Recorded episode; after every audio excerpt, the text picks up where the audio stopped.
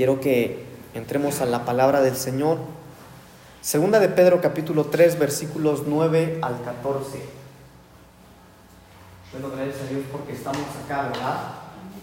Eh, como comentaba la hermana, el hermano Goyo está malito. Tranquilos hermanos, no se preocupen, no se alarmen, no es nada malo.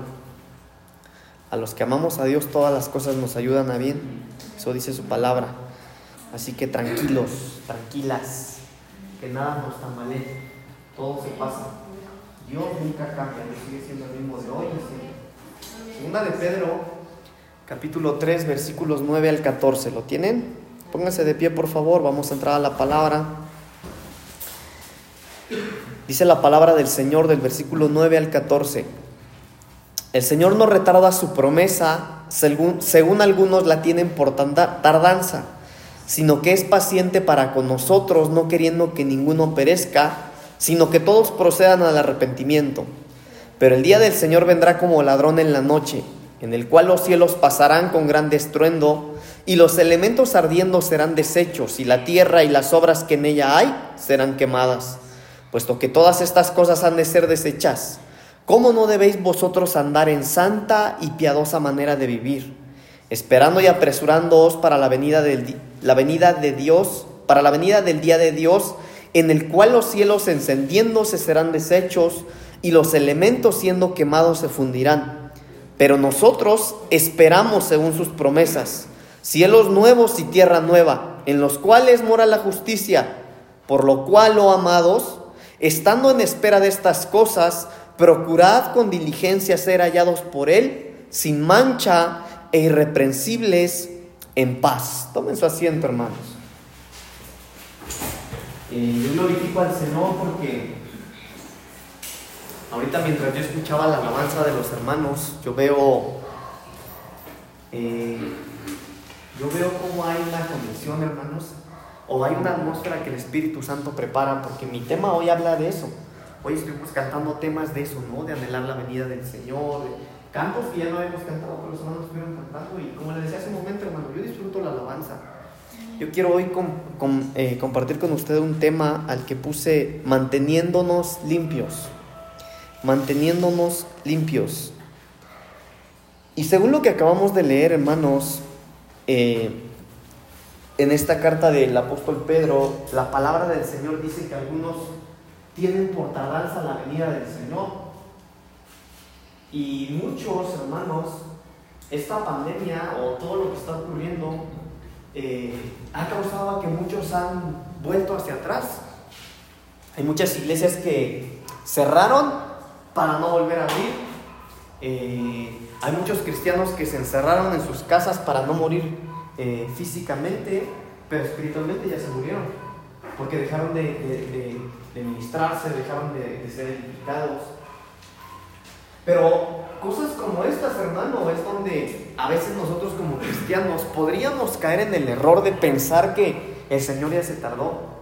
Pero dice la palabra del Señor, no, no es que se tarde, sino que Él es paciente, porque Él no quiere que ninguno se pierda. Entonces nosotros debemos de entender esto, hermanos. Y yo les... Eh, mire, pero vamos al versículo 14, hermano. Dice, por lo cual, oh amados, estando en espera de estas cosas, procurad con diligencia ser hallados por Él. Escuche cómo debemos ser hallados por Él, sin mancha e irreprensibles en paz.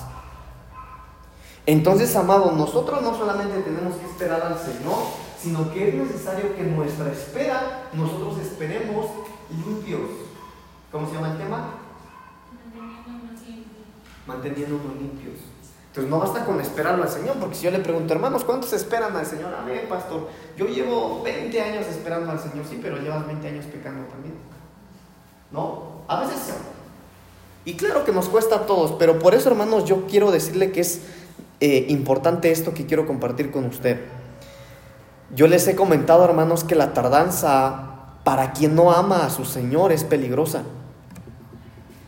En segunda de Timoteo, capítulo 4, versículo 8, segunda carta a Timoteo, capítulo 4, versículo 8, ahí dice que hay algo especial para los que aman su venida. Entonces, lo que, lo que quiero darle a entender, hermano, es que es necesario que nosotros amemos la venida del Señor. ¿Cuántos aman la venida del Señor? ¿Sí? ¿No les da miedo, hermanos? Porque hay mucha gente a la que le da miedo. Ay, que el Señor no venga porque va a estar bien feo, dicen unos. Porque la Biblia revela que va a ser un, día horrible, hermanos. Oiga, ya la venida del Señor va a ser bonito para los que nos vamos, pero los que se quedan pobrecitos, hermano, va a ser un día terrible. O sea, muchos les da miedo, ¿no? Pero según Pablo a Timoteo, dice que debemos de amar la venida del Señor. Entonces ahorita mientras cantábamos con los hermanos, te No sé si usted lo canta con todo su corazón. ¿Cómo anhelamos Señor? Yo anhelo. Te esperamos. ¿Cuántos esperamos al Señor? Pero no basta con esperarlo, sino esperarlo con amor, porque el que espera el que está en la espera sin amar a su Señor, hermano, corre peligro. Yo le he puesto el ejemplo, por ejemplo, eh, valga la redundancia, ¿verdad? El ejemplo de los que esperaban a Moisés. Cuando Moisés se sube al monte, Moisés pasa un día, dos días, veinte días. Imagínese usted 20 días, dice, no, eh, ya no va a venir Moisés, mejor hagámonos un becerro de oro. ¿Saben por qué? Porque no amaban a Moisés. Lo seguían por un interés, pero no lo amaban. Entonces, esos, para ellos la espera fue peligrosa. Por ejemplo, la Biblia relata la, parábola de las diez vírgenes. Y las vírgenes que no amaban se quedaron sin aceite, no esperaron. No esperaron con amor, no estaban enamoradas, se quedaron dormidas. Entonces, hermano, la espera sin amor es peligrosa. El rey Saúl, mire, por ejemplo, el ejemplo, el ejemplo del rey Saúl con el rey David, ¿no? Imagínense la escena. La Biblia dice que Saúl todavía era rey, pero que David ya estaba ungido para ser el próximo rey. Entonces, como David sabía, hermano, y David amaba al Señor, él no tuvo él esperó tranquilamente a que llegara el momento de su reinado, pero Saúl no esperó. Saúl se desesperó en la espera, hermanos, escuche, se desesperó en la espera, cometió errores y Dios le quitó el reino. Entonces nosotros que esperamos al Señor, es necesario que sepamos esperar enamorados del Señor. No basta con esperarlo nada más, sino hay que esperar enamorados del Señor. Hay que enamorarnos del Señor, hermanos. Como el tema que compartí hace 15 días, hay que esperar avivados, encendidos, trabajando, hermanos. Amén. Bueno, pero el tema se llama manteniéndonos limpios. Vamos a Apocalipsis capítulo 19, por favor. Apocalipsis capítulo 19, versículos 7 y 8. Porque ahí hay algo que nosotros debemos de saber. Cuando nosotros vamos al libro de Apocalipsis, hermano, en el capítulo 2 y 3 encontramos siete iglesias, ¿verdad? Siete tipos de iglesias. Que son los siete tipos de la iglesia que va a existir en los últimos tiempos. Pero acá en el capítulo 19 de Apocalipsis, Apocalipsis 19, versículos 7 y 8, mire lo que hay. Gocémonos y alegrémonos y démosle gloria, porque han llegado las bodas del Cordero y su esposa, ¿qué dice? Se ha preparado. Entonces, ojo con esto, hermanos. Les decía yo, en el capítulo 2 y 3 de Apocalipsis están siete tipos de iglesias, los siete tipos de iglesias que va a haber. A todas esas iglesias el Señor les dice, número uno, yo sé dónde estás, yo conozco tus obras. Y por último, a las siete también les dice, el que tiene oídos para oír, oiga, y a todas ellas las exhorta, ¿verdad? Usted sabe de eso, hemos predicado de eso. Pero acá en el capítulo 19 encontramos a la iglesia, a la novia que se ha preparado para ser esposa. Pero ¿cómo se ha preparado? Miren lo que dice el versículo 8. Y a ella se le ha concedido que se vista de qué? De lino fino, limpio, escuche, lino fino, y ese lino fino está limpio y resplandeciente, porque el lino fino es las acciones justas de los santos. Entonces la iglesia que espera, la amada que espera enamorada, limpia sus vestiduras. Entonces por eso les decía hermanos, si no basta con esperar al Señor, Hermano, todas las iglesias esperan al Señor. La pregunta es cómo lo esperan. Entonces nosotros no basta con que esperemos al Señor, sino que es necesario que lo esperemos enamorados del Señor. Y si estamos enamorados del Señor, entonces vamos a estar limpiando nuestras vestiduras. Nos vamos a vestir de lino fino. ¿Qué es? ¿Cuáles son las vestiduras de lino fino según ese versículo? Las acciones justas. Pero limpios. Limpios. Resplandecientes. Como el comercial de Salvo, ¿no? limpios, hermanos. Ahora, cuando hablamos de limpios, hermanos, no hablamos de andar bien bañaditos de, que estemos bien, hermanos, guardándonos, cuidándonos para el Señor. En la última parte de la doctrina del servicio, bueno, no me voy a meter ahí, pero nosotros necesitamos esperar al Señor limpiándonos, limpiando nuestro caminar, cuidando nuestras vestiduras. En el libro de Génesis, hermano, eh, apenas prediqué de eso, si no me equivoco, fue hace ocho días. Y en el libro de Génesis yo les hablaba de ese versículo que dice que nuestras vestiduras se tienen que lavar en la sangre de uvas. Y yo les decía, hermanos, que una, o, dice la Biblia, que para lavar nuestras vestiduras, para eso es la Santa Cena, para eso es la Cena del Señor. Pero a veces, hermanos, nosotros podríamos caer en el error de estar pecando todo el mes. Y como ya va a ser Santa Cena, ah, no, mañana, hoy es sábado, mañana ya toca Santa Cena, no, hoy no, voy, hoy no peco, ya no voy a poner a cuentas con el Señor. Y a veces podríamos cometer el error de querer venir a lavar nuestras vestiduras solo en la Cena del Señor. Pero no basta con vestiduras limpias, hermano. Hay que estar todo el tiempo nosotros esperando al Señor enamorados para ser hallados dignos delante del Señor, de ser esa esposa que se va a casar con el Cordero. Entonces, veamos, hermanos, algunos ejemplos de de qué es lo que puede ensuciar nuestras vestiduras. Vamos al Evangelio de Marcos capítulo 1 versículo 44. Evangelio de Marcos capítulo 1 versículo 44. Vamos a leer, hermanos, Marcos capítulo 1. Vamos a leer desde el 40 al 45.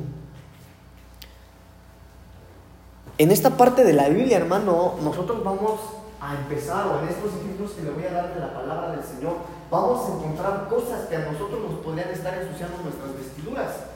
Así que, como yo le he dicho, hermano, esto no es para tener conceptos, es para que nos guardemos y nos cuidemos de no mantener nuestras vestiduras o de mantener nuestras vestiduras limpias y no estarnos ensuciando. Mire lo que dice el versículo 40 de Marcos capítulo 1. Vino a él un leproso rogándole en cada la rodilla le dijo, si quieres puedes limpiarme. Estaba sucio. Y Jesús teniendo misericordia de él, extendió la mano y le tocó y le dijo, quiero, se limpio. Y así que él hubo hablado al instante, la lepra se fue de aquel y quedó limpio. Entonces le encargó rigurosamente y le despidió luego y le dijo, mira, no digas a nadie nada, sino ve, muéstrate al sacerdote y ofrece por tu, por tu purificación lo que Moisés mandó para testimonio a ellos.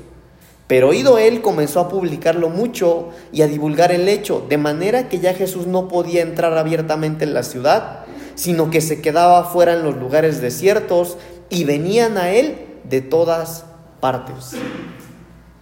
Entonces, lo que yo quiero que nosotros veamos aquí, hermano, en este primer ejemplo, es que Jesús está en cierto lugar y de repente le llega un hombre y hasta se pone de rodillas, según lo que acabamos de leer. Uno que venía sucio de lepra, uno que estaba infectado. En ese tiempo la lepra era como ahora el COVID, era un virus, era una plaga. En ese tiempo, hermanos, el que, el que tenía lepra también tenía que ser exiliado. Pero no solo de su casa, no creen que lo guardaban, no, lo botaban de, de la ciudad. Incluso había ciudades eh, de pura gente así, hermano, imagínense de ese. Pero de repente uno viene, se acerca a Jesús y le dice, Señor Jesús, sáname. Entonces el Señor le dice, eh, bueno, este hombre le dice, Señor, si quieres, puedes limpiarme. Estoy sucio, si quieres, puedes limpiarme. Y yo le digo, si quiero, claro que quiero limpiarte.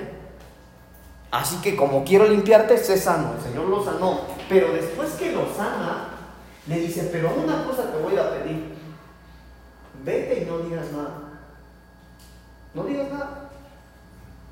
Escuche, este después de ser limpio, lo único que tenía que hacer era obedecer al Señor. ¿Cómo? cerrando el pico. ¿Pero qué hizo? Todo lo contrario, ¿sí lo ven? Todo lo contrario. De tal manera que metió problemas al Señor Jesús. ¿Sí o no, hermano? ¿Lo ven o no?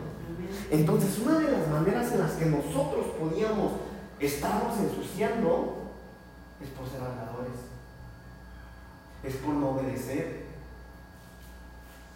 Yo le decía jugando a, a Uciel el domingo, Uciel, porque oía que su mami le decía algo, creo. Uciel, no soy el patito Juan, le decía, obedece a tu papá, pum, pum, pum, obedece a tu mamá.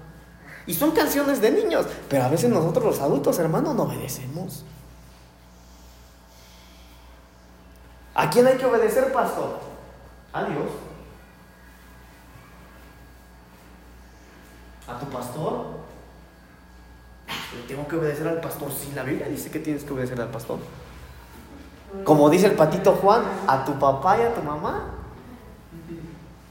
Entonces, mire hermano, veamos pues acá, una de las cosas que podrían estarnos ensuciando sería la desobediencia.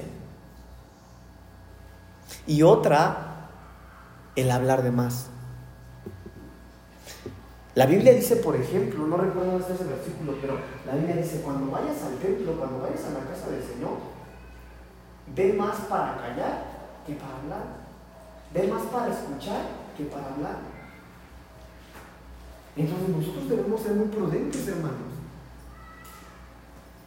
A veces, hermano, yo, yo le decía Nosotros en lugar a veces de, inyectarle fe a la gente, ay, no, cuídate, cuídate por favor, porque este virus está matando a mucha gente. Es verdad, hermano, pero más verdadero es Dios. Pero a veces hablamos de más. Mire, hay cristianos que no vienen a la iglesia por el COVID, pero no se pierden el tianguis los domingos. Pero hablan de más. Y eso ensucia las vestiduras. Hermano, eso ensucia las vestiduras. No hablemos de criticar a los líderes de la iglesia. Yo no sé por qué siguen haciendo cultos, que no entienden que la gente se está muriendo. Hablan de más. No obedecen. Y acá el Señor Jesús le dice, bueno, si yo quiero limpiarte, ok, te limpio, ya está limpio. Solo una cosa, obedéceme no digas nada. Pero este vaya hacer lo contrario. Entonces, una de las maneras en las que las vestiduras nuestras, hermano, puede que usted esté esperando al Señor, pero mire, hermano, yo, yo le amo, yo les amo, hermano. Pero aunque nosotros estemos esperando al Señor, si nosotros no obedecemos, si nosotros no nos sujetamos y somos habladores, hermano, entonces no somos esa iglesia que se va a casar, porque la iglesia que se va a casar tiene vestiduras limpias. Entonces nosotros necesitamos ser cuidadosos con lo que hablamos. Hermano, hablemos de Cristo, hablemos del Señor. Yo le pedí que me ayudaran el martes pasado. Yo le dije, a ver, levante su mano. ¿Quién me va a ayudar? ¿Cuándo vamos a evangelizar esta semana? ¿Quién levantó su manita? ¿Quién lo hizo, hermano? Sí, hablaban del Señor. Qué lindo. Gracias, hermanos, hermanas. Gracias. Porque eso es lo que tenemos que hablar. Eso es lo que verdaderamente nosotros tenemos que hablar, hermano. Hablarle a la gente del Señor. No abramos nuestros labios, hermano, para cosas que no son agradables al Señor. ¿Por qué? Porque ensuciamos nuestras vestiduras. Limpiemos nuestras vestiduras. Vamos a ver otro ejemplo. En Primera de Pedro capítulo 3 versículos 20 al 22, ahí hay algo interesante también. Primera de Pedro capítulo 3 Primera de Pedro capítulo 3 versículos 20 al 22. Aquí vamos a encontrar algo interesante, hermano. Mire lo que dice la palabra del Señor. Los que en otro tiempo desobedecieron, cuando una vez esperaba la paciencia de Dios en los días de Noé, mientras se preparaba el arca, en la cual pocas personas, es decir, ocho, fueron salvas por agua.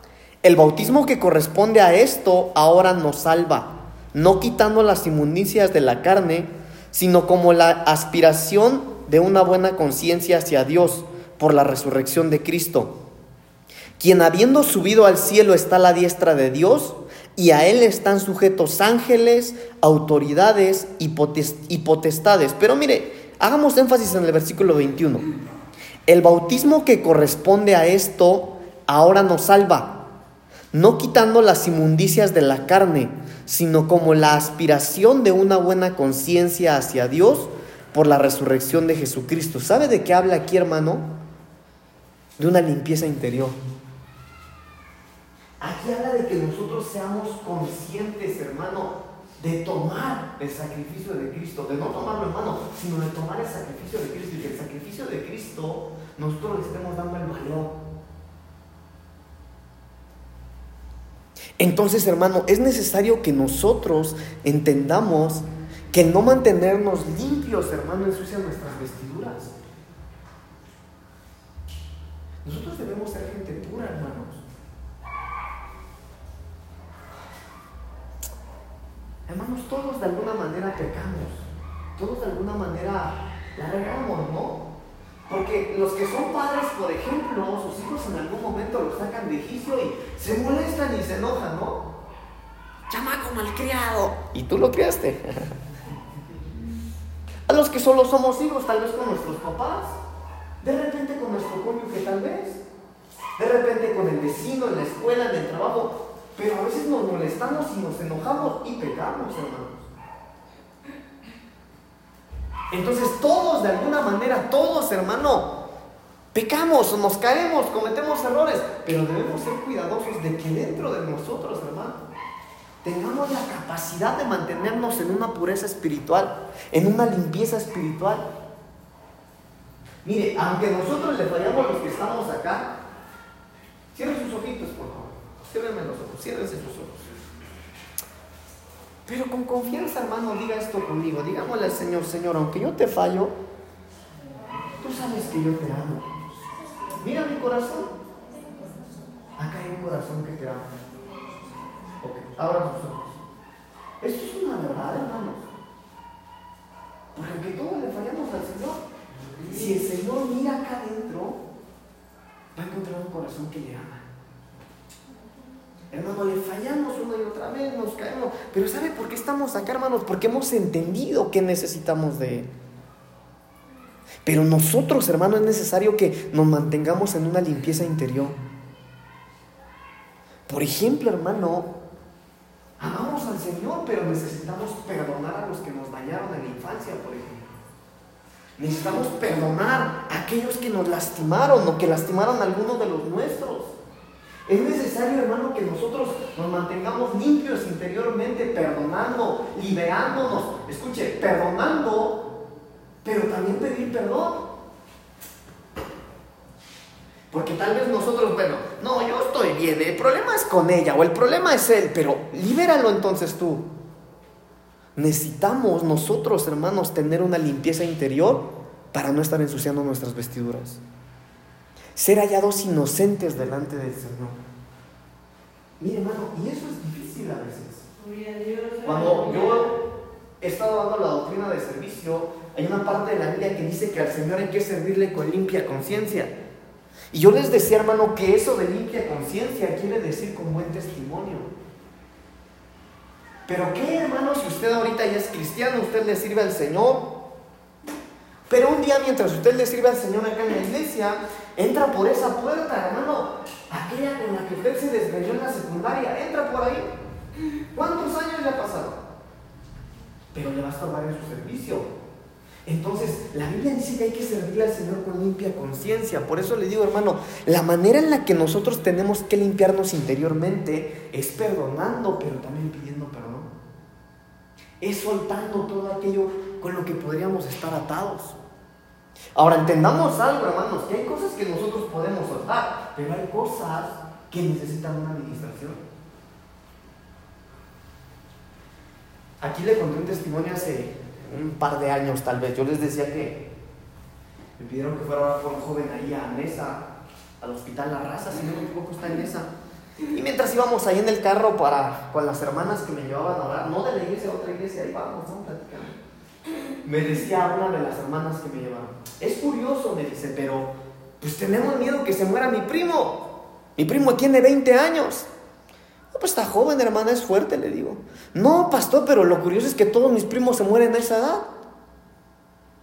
Creo que, me decía, creo que ya va a ser el cuarto o quinto, me dijo. Todos llegan a los 20 años, unos se ahogan, unos se ahogan en el albergue, otros se ahogan en el mar, y a los 20 años se mueren mis primos. Ah, entonces eso no es normal. Por eso es necesario que haya una limpieza interior. Y a veces, hermanos, son cosas con las que, aunque nosotros oramos, aunque nosotros le hemos suplicado al Señor con lágrimas, hemos pedido perdón, pero a veces dentro de nosotros hay ataduras. Aunque ya oramos, aunque ya pedimos perdón. ¿Por qué? Porque necesitamos ser ministrados. Pero si nosotros no tenemos una limpieza interior, hermanos, podríamos estar ensuciando nuestras vestiduras. ¿Por qué? Porque ¿cómo usted va a alabar con libertad al Señor si usted vive en angustia?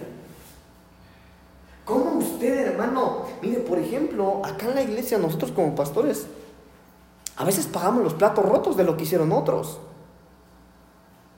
Por ejemplo, si llega una ovejita que fue lastimada por su pastor, no confía en nosotros porque lo lastimó un pastor allá. ¿Qué culpa tengo yo? Ninguna. Pero si no se ministra, entonces no tiene libertad y ensucian sus vestiduras. Por eso es necesario que nosotros tengamos una sanidad interior o una limpieza interior y no ensuciemos de esa manera nuestras vestiduras. Vamos a Nehemías capítulo 13, versículo 9. Nehemías 13, 9.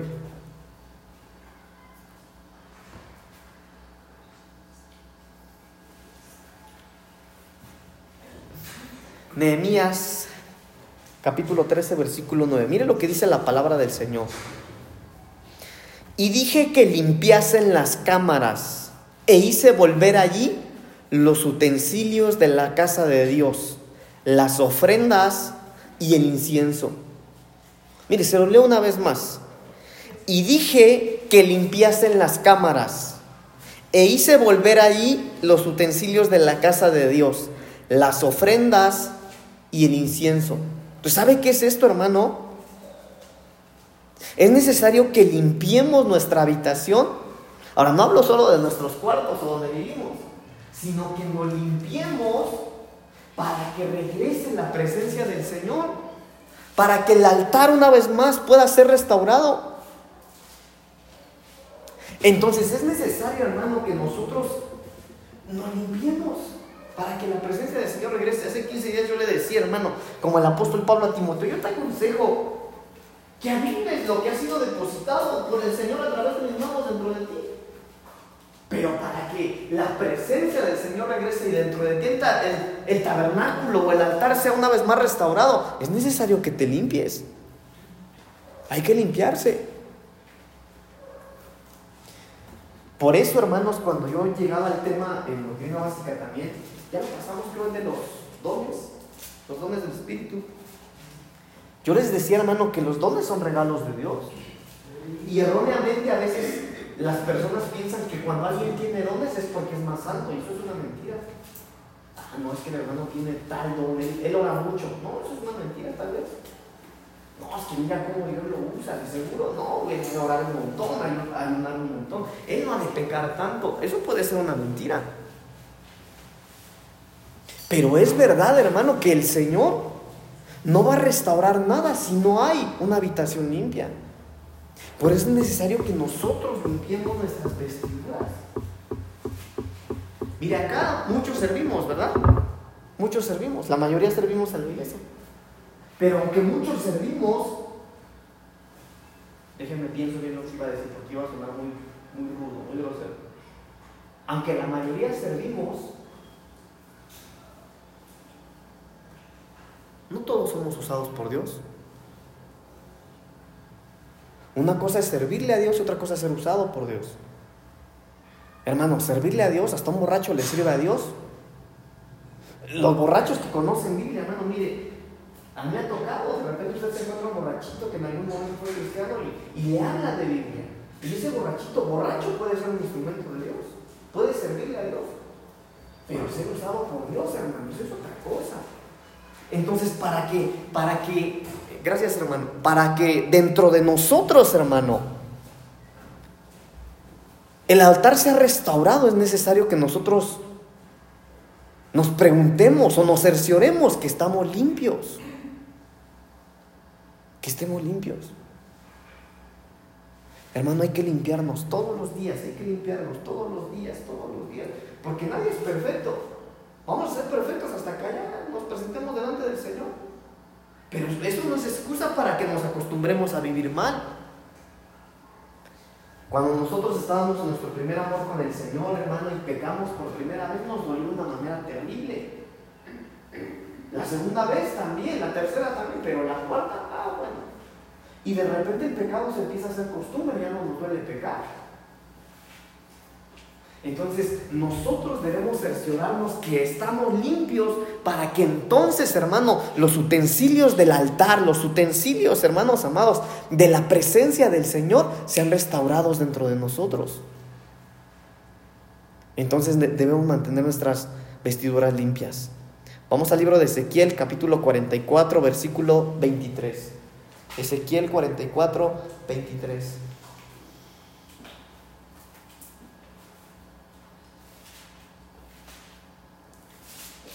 Dice la palabra del Señor. Y enseñarán a mi pueblo a hacer diferencia entre lo santo y lo profano. Y les enseñarán a discernir entre lo limpio y lo no limpio. Entonces, aquí, hermanos, es necesario que nosotros entendamos que para que nosotros mantengamos nuestras vestiduras limpias, es necesario saber diferenciar entre lo santo y lo profano, entre lo limpio y lo impuro, lo puro y lo impuro, lo limpio y lo sucio. Ahora, esto es difícil, hermanos. Esto es difícil porque, miren, el diablo, el diablo es astuto, la Biblia lo dice, ¿verdad? Pero ustedes no creen que el diablo, por ejemplo, ¿cuántos de ustedes han escuchado que hay una iglesia satánica? Bueno, hay varias iglesias satánicas. ¿Han escuchado o no? Pues esas iglesias no son un problema para nosotros. Esas iglesias no atacan a los cristianos, hermano. No, eso es una farsa del diablo. El diablo es más astuto que eso, hermanos. ¿Saben qué es lo que el diablo está haciendo? El diablo está haciendo una iglesia cristiana que se parezca mucho a la cristiana y que esa, esa iglesia que es del diablo tenga influencia en el pueblo del Señor. No creen que el diablo hace sus iglesias satánicas. No, no, no, tranquilos, hermano. Eso no es verdad. Eso es una farsa. No, el diablo es más sabio que eso. El diablo hace una iglesia que se parezca a la iglesia de Cristo. ¿Sabe para qué? Para que empiece a influenciar a los hijos de Cristo, a la, a la iglesia de Cristo. Empiece a influenciarlos. Y de la nada, en las iglesias empiezan a perder la noción entre lo santo y lo profano, como dice aquí. No saben diferenciar. Y el no saber diferenciar, hermanos, ensucia las vestiduras también. Por eso aquí el profeta Ezequiel está hablando y dice, es necesario que a mi pueblo le enseñe a discernir entre lo que es santo y lo que no es santo, entre lo que está limpio y entre lo que no está limpio. Por eso, hermanos, nosotros no tenemos que ser sabios en nuestra propia prudencia, en nuestra propia sabiduría. Miren, hermanos, yo espero que usted no sea de esos, hermanos, porque no está bien. Pero a veces hay gente que dice, no, a mí no me interesa lo que diga el pastor. No, yo no lo entiendo así, ¿no? No, a mí me lo enseñaron así, así lo hago yo, punto. No, hermanos, cuidado. Déjese enseñar, déjese instruir. Porque si no, usted no podría ser de estos que no saben diferenciar entre lo santo y lo profano. Entre lo que parece, se ve medio limpio, pero si no está limpio no tendríamos que hacerlo, hermanos. Mire, yo le he dicho, hermano, incluso si usted no está de acuerdo con algo que nosotros enseñamos o predicamos, hermano, venga y hable con nosotros. Mire, yo le quiero decir algo, hermano. Yo quisiera decirle, hermano, pregúnteme lo que sea que yo me lo sé. No, eso es una mentira, hermano. Yo no lo sé todo. Y si no me sé la respuesta de lo que me pregunta, hermano, juntos saquemos, indaguemos en la palabra y veamos qué es lo que la palabra nos dice. Porque es necesario que nosotros seamos instruidos a través de la palabra para reconocer entre lo santo y lo profano.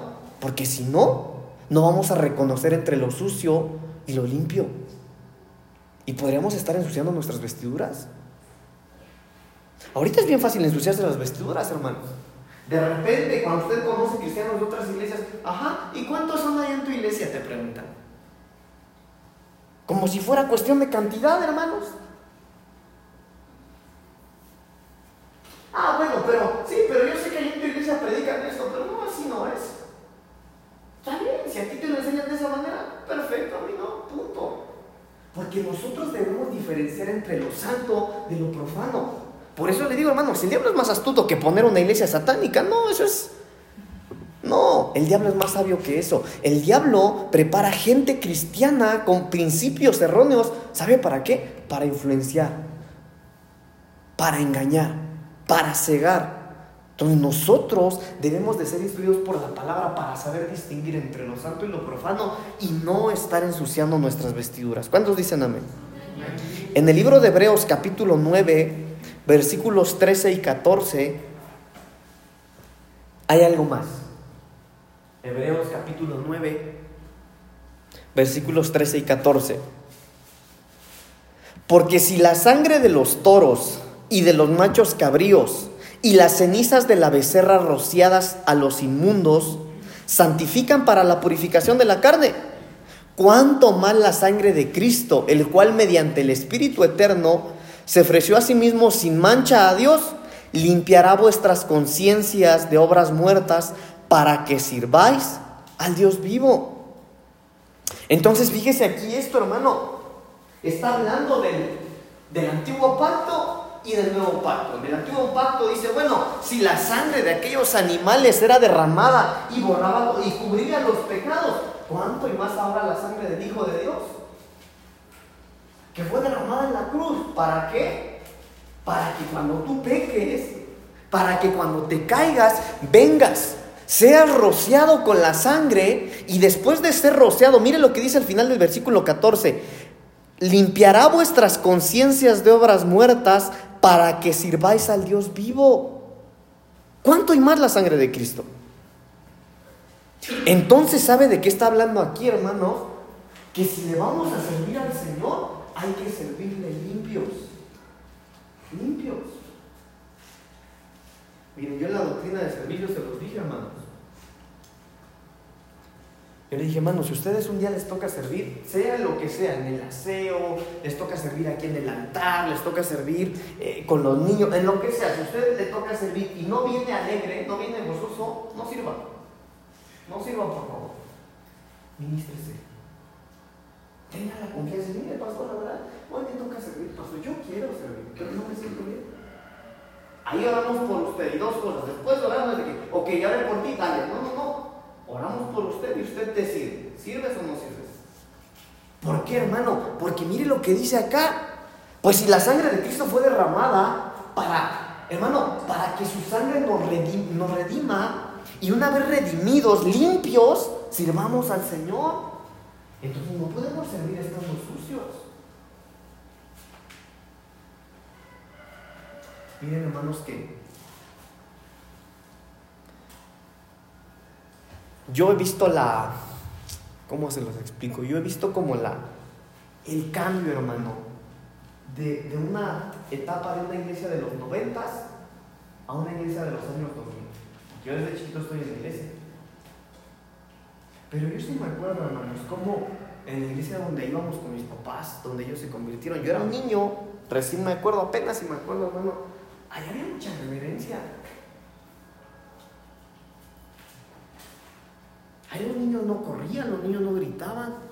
Ahí mire, todo bien tranquilo. No andaba corriendo nadie aquí. Se cuidaba mucho el altar, hermano. Y bendito Dios, digo, nosotros nos hemos descuidado un poquito, pero tampoco hemos llegado al extremo. ¿Está de acuerdo o no? Ah, pero me ha tocado estar en unas iglesias, hermano. Mire, yo estuve en una iglesia donde aquí, en el altar, los jóvenes jugaban patineta. estuve en una iglesia, pues estuvimos, porque también estuvo ahí Uriel, estuvo Dani. Igual ellos andaban ahí. Donde se ponían a jugar fútbol acá dentro en el altar. ¿Sí o no, muchachos? Amén, dice el hermano Uriel. Ahora, mire, hermano, ¿por qué le digo esto?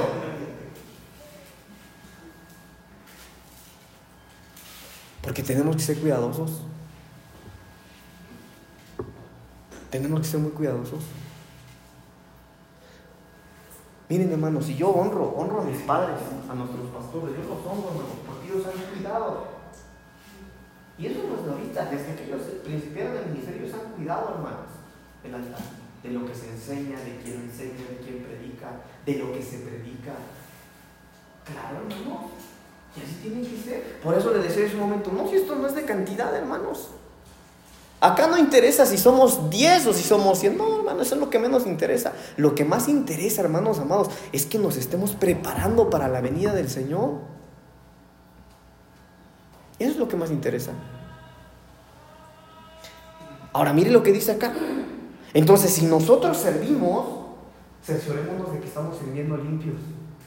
Y si usted está sucio y le toca servir, ministrese. Ministrese. Para eso es la sangre de Cristo, para eso es la sangre del Señor. Vengamos y digámosle, Señor, tu palabra dice, Señor, que tú diste tu sangre ahí en la cruz para redimir mis pecados y yo te pueda servir limpio. Pero no sirvamos sucios. Mire, esa iglesia de lo que yo le decía hace un momento, de la iglesia que el diablo hace, no de la satánica, no, no, no, de la iglesia cristiana que el diablo ha hecho para influenciar al cuerpo de Cristo. Hermano, esa iglesia no le interesa a quién suben al altar. Jóvenes que ven pornografía, jóvenes que están masturbando, hombres que predican que tienen dos o tres mujeres y así están ahí en el altar. ¿Saben por qué? ¿Por qué no les interesa servir? Estamos sucios. Ahora se está hablando de una hipergracia. No importa, estás mal, todos pecamos, tranquilo, no, súbete, dale. Así no es, hermano. Así de Timoteo capítulo 5, versículo 22. Primera de Timoteo 5, 22. Mire lo que dice acá. No impongas con ligereza las manos a ninguno, ni participes en pecados ajenos. Consérvate puro. Consérvate puro. Entonces aquí para conservarnos puros, la indicación es que nosotros no seamos partícipes del pecado de alguien más. No, no seamos partícipes del pecado de alguien más, hermanos. Hay que conservarnos puros. Mire, y esto es, por ejemplo, para los que ministramos, ¿no? Hermanos, es necesario que nosotros seamos muy prudentes. Seamos cuidadosos con las delegaciones que hacemos, con las cosas que hacemos. Por último, hermanos, Salmos capítulo 24, versículos 3 y 4. Salmos 24, versículos 3 y 4. Con esto voy a terminar. Mire qué linda es la palabra del Señor. ¿Quién subirá al monte de Jehová? ¿Y quién estará en su lugar santo? El limpio de manos y puro de corazón, el que no ha elevado su alma a cosas vanas, ni jurado con engaño.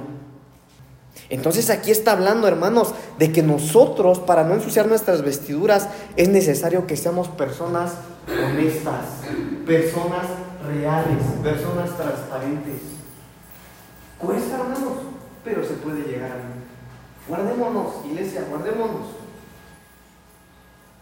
A veces en, las situaciones de la vida, hermano, nosotros podríamos responder cuando alguien nos daña, cuando alguien nos agrede. Sí, yo podría responder como lo, tú esperas, pero no lo hago. No lo hago porque yo estoy dispuesto a no ensuciar mis vestiduras. Yo podría responder a, la injusticia que me están haciendo, pero prefiero guardar mis vestiduras. Yo podría responder mal a mis patrones que son injustos, pero yo guardo mis vestiduras. Yo podría eh, hacer lo que los demás hacen, pero yo decido guardar mis vestiduras. Hermanos, guardémonos, limpiémonos, porque la amada del Señor es una que se ha preparado, que se ha vestido de lino fino, limpio y resplandeciente.